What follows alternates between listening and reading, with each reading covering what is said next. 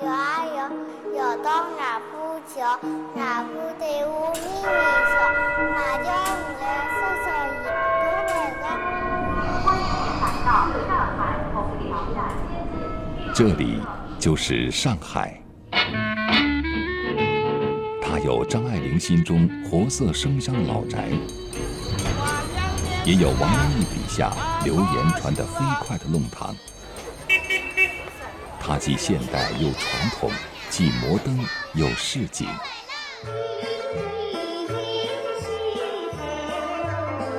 每个城市都有自己独特的表达。在上海，这口纯正的吴侬软语不紧不慢，柔柔糯糯，被人们称作腔调。曾几何时，这腔调从一个字的发音上。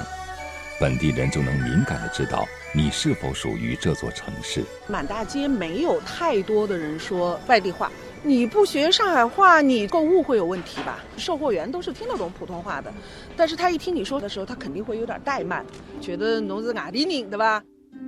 怀揣各种梦想涌入这座城市的人越来越多。到了二零一四年，每五个上海常住人口中就有两位是外来的。在潮涌的南腔北调中，上海的学校、机关、服务业出现了推普员。推广普通话就是跑过来，你们在同学之间讲话了。哎，我帮侬讲啥子？哎，同学，不行啊，学校里面不能讲那个上海话，要讲普通话，你知道？要讲普通话，你知道吗？扣分，扣分，扣分，两个人都要扣分。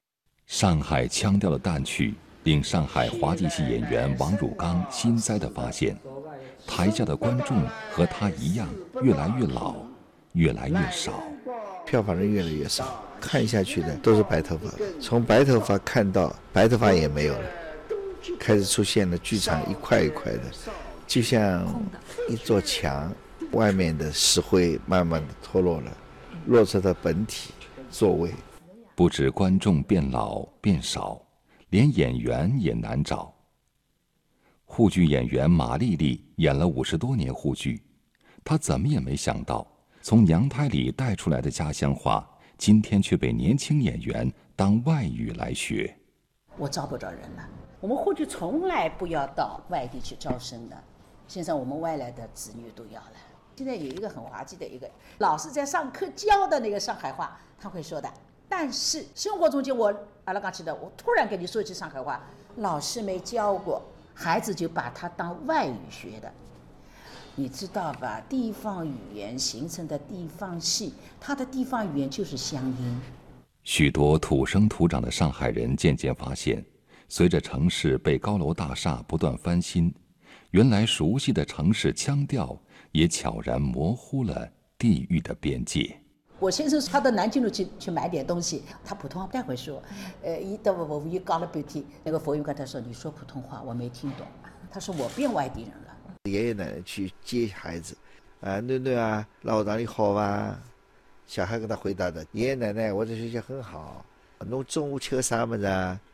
我今天中午吃的是红烧大排，你要多吃点哦。慢慢慢，这爷爷奶奶也也说起了普通话 所以这个环境带过去了。那些记忆里儿时的乡音俚语，如今被挤进了尚待拆迁的几条弄堂，留在怀旧的人的心里。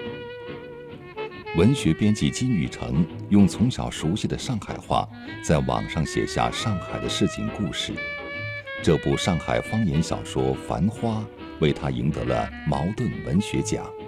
方言是像一条河，它每天都在变，但是它生命力非常强。而文学的其中一个功能就是把时间、语言、人物固定下来。啊，我们过了很多年看，哦，原来那个时候是这样的。您做的事情就相当于是把语言这个河流选取了一个节，哎，对的，横断面，让我们看到当下的上海话。上海，我的目标是，你只要是上海人，心里边就是用上海话念完这本书。普通话的读者呢，你肯定不知道上海话的味道，但是可以完全读完。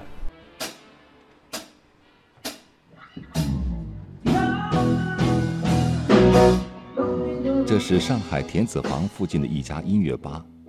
王浩正和他的小伙伴们为十二月初即将举行的音乐脱口秀紧张排练。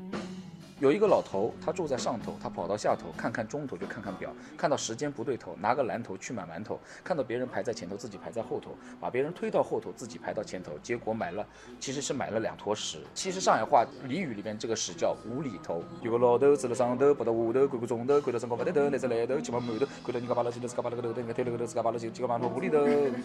我们就可以把它做成很嘻哈，就可以把它做得很时尚。这是一个人们眼里地地道道的时尚青年。他爱赛车，爱拳击，唱摇滚。王浩一直试图用现代音乐形式结合上海本土方言，来表达属于他们这一代青年的情感和生活。上海腔调就活在他的梦想中，音乐里，从未远去。我们上海人的上海话都是蛮爽的，他不做作的。嗲，他的语气很嗲，还有一种就是味道，味道老嗲的，就是很活。造词的常常是很活。上海话这一个是，灵，灵气的灵。我们讲颜色，红就是红，上海人叫血血红，白血血白，黑没出黑，绿碧碧绿，黄辣辣黄。